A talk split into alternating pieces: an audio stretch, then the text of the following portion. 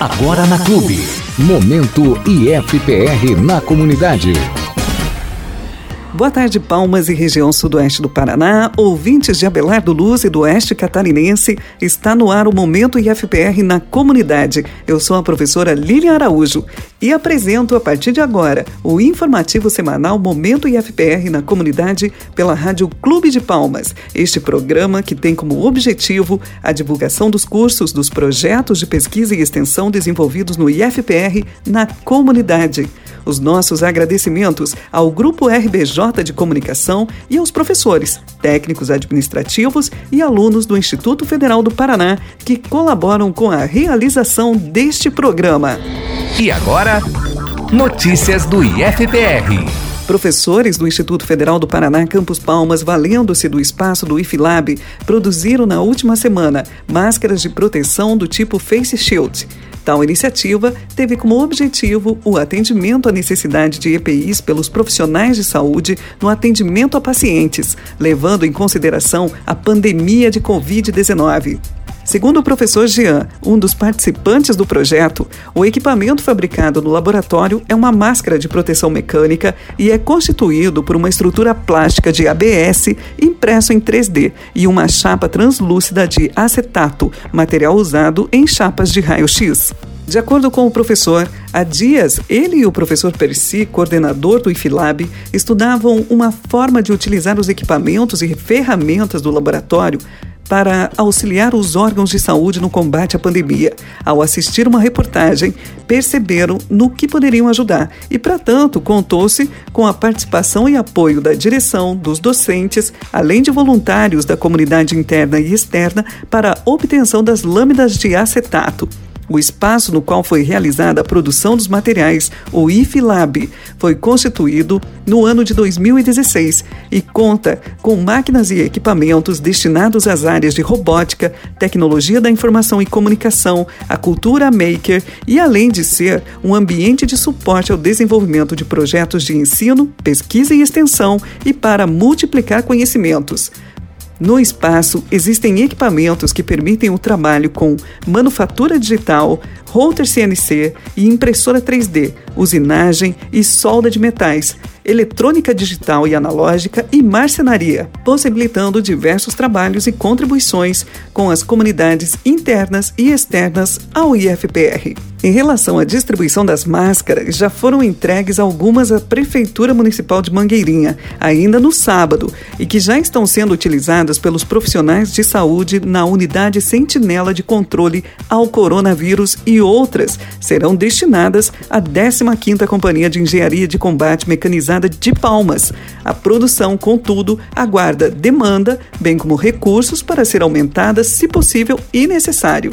Na segunda-feira, dia 30, o Instituto Federal do Paraná, por meio da resolução número 4, decidiu por prorrogar a suspensão das atividades acadêmicas em todos os campos a partir do dia 31 de março até o dia 30 de abril de 2020, como forma de prevenção ao Covid-19. A decisão seguiu recomendações do grupo de trabalho responsável por propor atividades pedagógicas que utilizem meios e tecnologias de informação e comunicação e da Comissão de Acompanhamento acompanhamento e controle de propagação do vírus Covid-19 do IFPR. O documento ainda comunica que atividades remotas complementares ao ensino poderão ser propostas pelos professores e técnicos, mas não poderão ser consideradas como aulas e nem poderão ser contabilizadas como carga horária e dias letivos efetivados.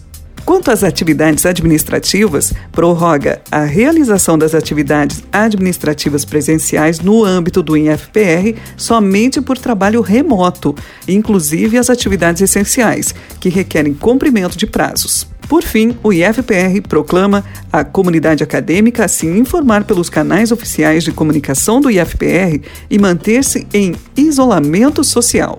E agora, Momento Entrevista. E ouvintes, Olha só, começamos o mês na quarta-feira, dia 1 de abril, considerado o Dia da Mentira. Pois é, dia em que as pessoas de todo o mundo brincam umas com as outras, pregando peças, né, e contando lorotas. Tem uma explicação histórica. Gente, a versão mais conhecida para a data, ele remonta no século XVI, na França onde lá a chegada do Ano Novo era comemorada durante uma semana, do dia 25 de março ao dia 1 de abril. Em 1564, o rei Carlos IX ele decidiu que o Ano Novo seria celebrado no dia 1 de janeiro, devido à adoção do calendário gregoriano. Mas muitas pessoas demoraram para se acostumar com esse calendário e outras então resistiram à troca da data. Bom, essas pessoas tornaram-se alvo das mais variadas formas de ridicularização, né? Eram chamados de bobos de abril. Eles recebiam convites para festas que não existiam, ganhavam cartões, presentes esquisitos no dia 1 de abril. Pois é, o dia da mentira. E por falar em mentira, no momento da entrevista de hoje abordaremos um tema sério, principalmente agora, né, em que vivenciamos esse distanciamento social, em que precisamos é, ter discernimento, saber filtrar toda a informação que chega até nós. O tema da entrevista de hoje é fake news. É com você, Luciano. Pois é, Lilian, prezados ouvintes, no momento entrevista desta edição do nosso programa, contamos com a participação da professora Franciele Maria de Lima. Professora Franciele, que é do Colegiado de Direito do IFPR Campus Palmas, e vai abordar hoje aspectos jurídicos do compartilhamento de fake news. Professora Franciele, seja bem-vinda ao nosso programa, obrigado pela sua participação. Para começarmos e deixarmos claro, professora, o que é uma fake news? Boa tarde, Luciano. Boa tarde a toda a comunidade. É, muito obrigada pelo convite. É, vamos então ao termo, a definição do termo fake news. Né? Uma fake news é, é, é um termo em inglês né, que denomina uma notícia falsa. O que, que, seria uma notícia falsa? Seria uma notícia fabricada, né? seria uma notícia inventada que não corresponde à realidade, né? que não corresponde à, à realidade do seu conteúdo. Então, nós poderíamos sim dizer que é uma mentira, né? É uma notícia que foi criada, né? que foi fabricada com o objetivo é, já de, de, de, levar um fato é, não adequado, não correspondente ao, ao real. Essa notícia falsa, ela pode atribuir um fato a uma pessoa, né? um fato falso, a uma determinada pessoa, né, com o objetivo de prejudicar a sua imagem, uh, ou ela também pode ser um fato falso é, que tenha uma relação com qualquer, qualquer fato social, né? E que tem o objetivo de uh, causar pânico nas pessoas ou tem o objetivo de manipular a opinião das pessoas, né? Tem o objetivo de fazer com que as pessoas é, tenham uma falsa ideia sobre determinado fato, sobre determinada situação, né? Então, a notícia falsa, ela é, na verdade, um instrumento utilizado para manipular né, o pensamento das pessoas. Então, você leva uma notícia fabricada, uma notícia é, inadequada, que não corresponde com a realidade, para você formar uma opinião né, em outras pessoas. E essa opinião será uma opinião falsa, né, que poderá então é, prejudicar a imagem de uma pessoa ou provocar é, um dano aí a toda uma sociedade a, a brasileira, a toda uma coletividade, né, levando a população a muitas vezes tomar medidas inadequadas, né, em razão de uh, uma notícia falsa. Luciano, é, existe uma outra situação relacionada a fake news que também é importante é, ser exposta.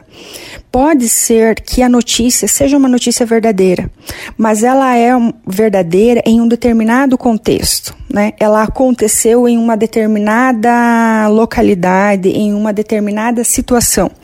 Quando essa notícia ela é retirada deste contexto, ou retirada, vamos dizer assim, é, dessa localidade, retirada dessa data e aplicada em outra, né, atribuindo esse fato. Muitas vezes a gente pode dizer, ah, um fato que aconteceu no exterior, nós pegamos e compartilhamos aqui no Brasil e, e dizemos que esse fato aconteceu aqui no Brasil. Ou então um fato que aconteceu há 10 anos atrás, nós compartilhamos e dizemos que está ocorrendo nesse momento na cidade tal. Né? Isso também é fake news. Quando a notícia ela é verdadeira, mas ela, ela foi retirada retirada do contexto. Né? Ela não está acontecendo naquela situação, naquele contexto que eu estou repassando na notícia. Né? Isso também pode ser considerado fake news. Perfeito, professora, muito bem esclarecido. E por que, que é importante, né, tendo agora esse conhecimento do que é uma fake news, por que, que é importante não compartilhar essas fake news, professora?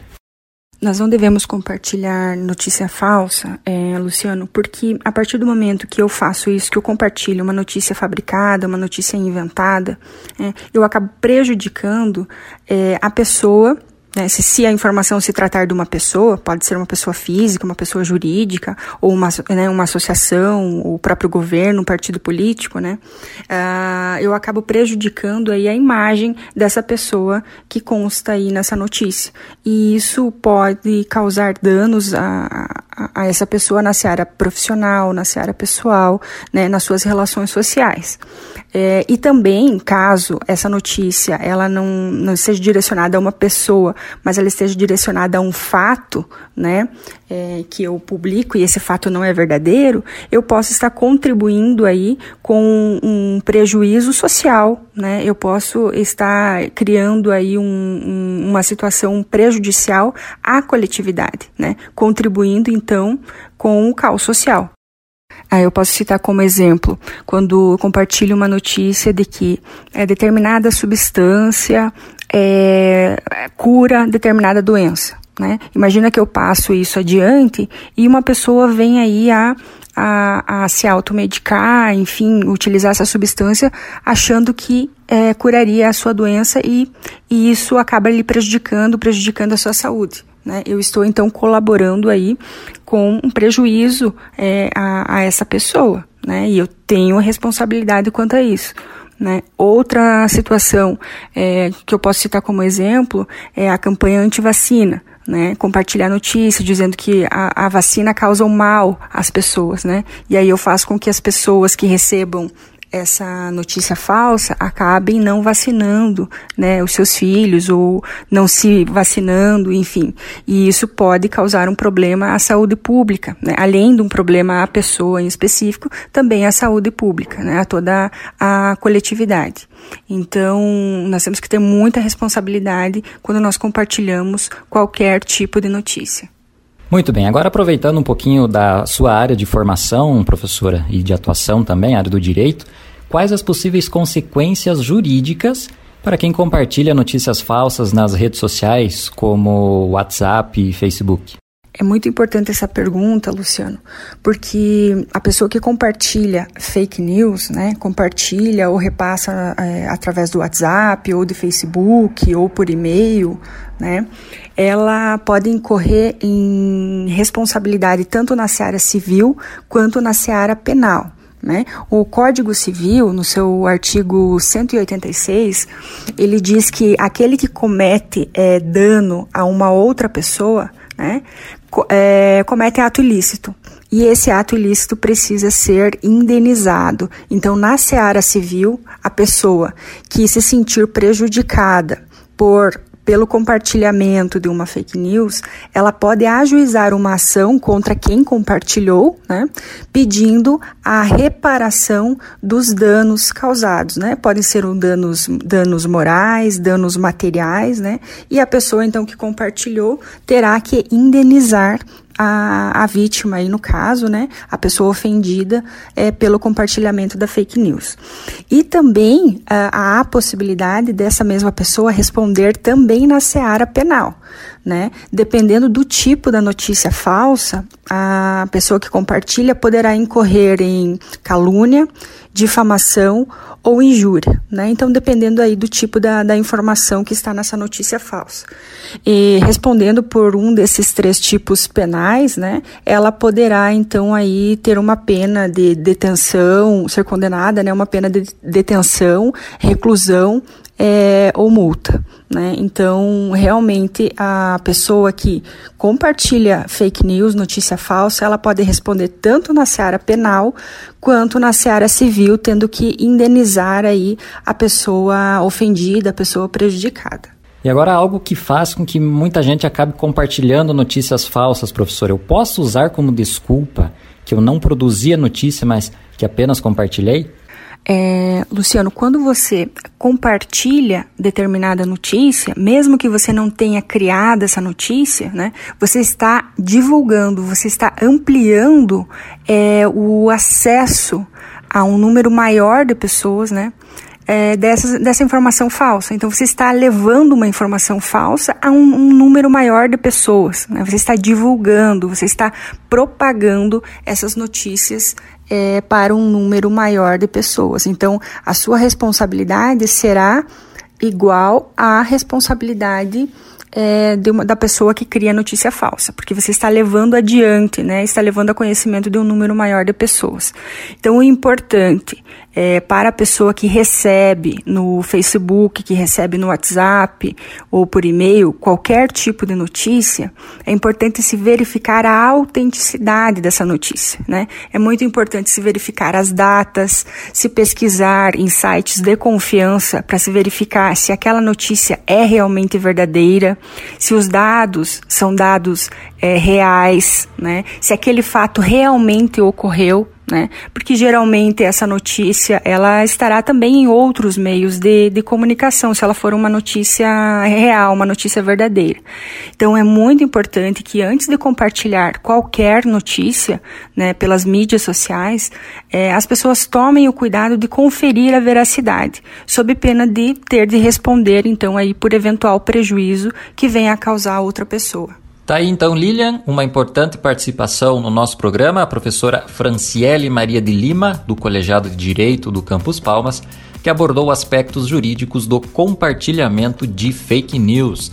Ficou alerta, portanto, prezados ouvintes, para que tenhamos cuidado em relação àquilo que vemos, aquilo que lemos na internet, nas redes sociais, para que não acreditemos em tudo que é postado e também tenhamos cuidado no compartilhamento dessas informações para não incorrermos aí nos crimes citados pela professora Franciele. Eu agradeço, professora, a sua presença mais uma vez aqui no Momento IFPR na comunidade, que possa retornar numa outra ocasião. Lilian, eu volto contigo. Valeu, obrigado Luciano, obrigado a participação da professora Franciele Maria de Lima, falando aí sobre o fake news. Chegamos ao final deste programa Momento IFPR na Comunidade, um projeto de extensão do curso de administração em parceria com a Seção de Relações Comunitárias e Comunicação do IFPR Campus Palmas. Apresentação Lilian Araújo, entrevista Luciano Barfinec, colaboração Cláudio Ney Pauli, Stephanie Skodowski e Everaldo de Souza. Sonoplastia Otávio Cola. Agradecemos a sua companhia, um ótimo final de semana e até a próxima. Este programa foi produzido através de projeto de extensão do IFPR Campos Palmas em parceria com a rede Bom Jesus de Comunicação. Uma ótima semana e até o nosso próximo programa. Você ouviu Momento IFPR na comunidade.